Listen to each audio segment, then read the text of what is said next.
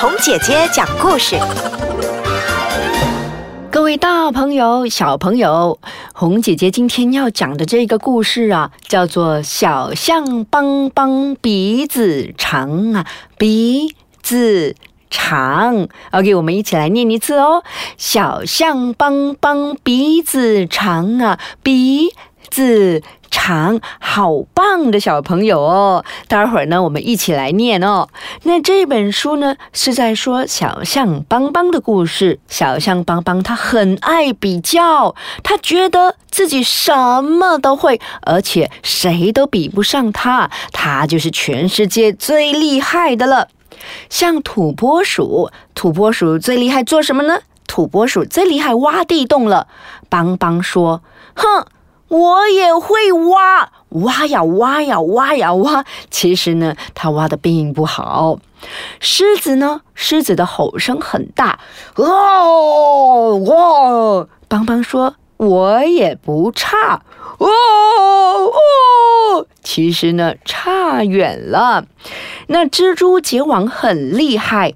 邦邦说：“他也是没问题。”结果蜘蛛结了很多的网，可是邦邦差一点就要从树上掉了下来。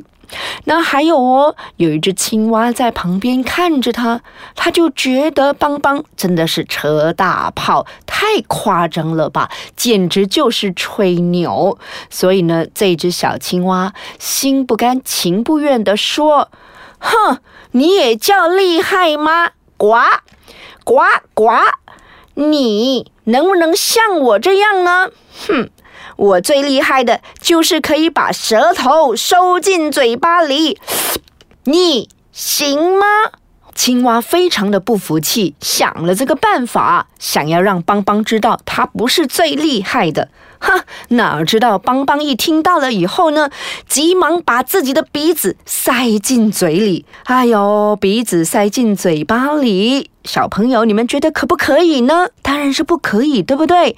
结果邦邦差一点不能呼吸，妈妈就说：“你真调皮，快点把鼻子给拿出来。”哈，这时候邦邦才逼不得已把鼻子给拿出来了啊，松了一口气。青蛙这个时候在旁边看着呢，哼，就说了一些风凉话：“你行吗？你行吗？你行吗？”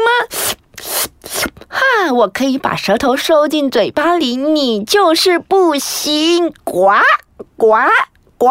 邦邦想起了青蛙的话，又难过又生气。他就说：“这鼻子又长又没用，看了就讨厌。”哼！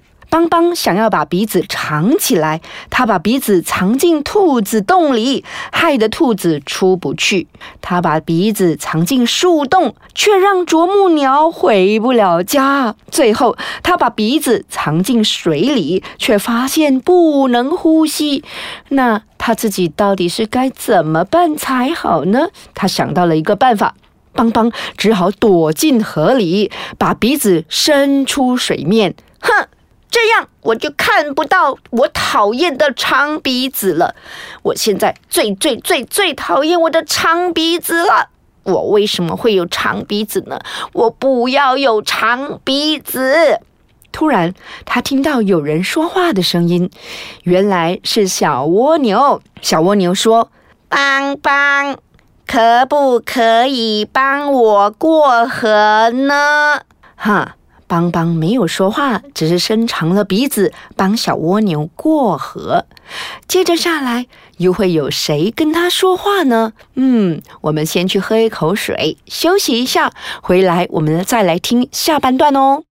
各位大朋友、小朋友，这个时候呢，我们呢是不是看到了这个小象邦邦？他用他的鼻子帮蜗牛过河，过到了对岸，对不对？到了对岸，小蜗牛就对邦邦说：“邦邦，真谢谢你，你的鼻子真厉害。”一旁的青蛙听了，好不服气哦。接下来，邦邦听到了乌龟的声音：“邦邦，我要赶到对岸跟兔子比赛跑步，可不可以请你帮我过河？过没多久啊，兔子也跑了过来。哎呀呀呀！我又睡过了头了。邦邦，你可不可以帮我过河呢？我要赶着去比赛呢。邦邦呢，又伸出了鼻子帮兔子过河。各位大朋友、小朋友，还记得吗？刚刚是谁先到的呀？对了，是乌龟，对不对？因为刚才兔子在半途睡着了，所以乌龟先到了。然后呢，小象邦邦已经帮助它过河了。这时候啊，真的是希望小乌龟可以走快一点，要不然呢，这只小白兔就会迎头赶上了。这时候，小象邦邦又听到了声音，野猪一家人也来到了河边找邦邦。小象邦邦，请你用鼻子帮我们搬家。野猪妈妈说。然后小野猪也说话了：“邦邦的鼻子真是厉害呢！邦邦的鼻子真是厉害呢！邦邦的鼻子真是厉害呢！”哇哦！邦邦用鼻子把这所有的野猪都搬过去对面了，帮他们成功搬了家了。青蛙在旁边越听越不服气，然后他就说了。哼，我自己就可以过河，不用邦邦来帮忙。呱！这时候呢，这一只青蛙就要飞跃过去对岸，可是空中有一只鹭鸟突然的冲下来，邦邦看见了，赶紧用长鼻子卷起了青蛙，把它救上岸。青蛙这个时候，刚刚真的是谢谢你救了我，邦邦。嗯，我承认了，你的鼻子真的是厉害。呱呱呱！青蛙非常感激的说。这时候，青蛙也承认了，原来邦邦的鼻子是很有用处的哦。邦邦很开心，可是呢，他每天要用鼻子来帮人家过河，实在是太辛苦了。这时候呢，象妈妈就发现了河面上飘来了一介树干。对邦邦说：“我们的长鼻子还有一个用处哟。”邦邦和妈妈合力把树干卷起来，架到了河岸上。现在大家都可以顺利的过河喽。这全都有赖于邦邦还有他的妈妈的长鼻子哦。各位大朋友、小朋友，小象邦邦鼻子长啊，鼻子长。不知道小时候妈妈有没有给你唱过这一首歌呢？大象，大象，你的鼻子怎么那么长？妈妈说鼻子长才是漂亮。所以不知道我们的大朋友、小朋友，你喜欢你的鼻子吗？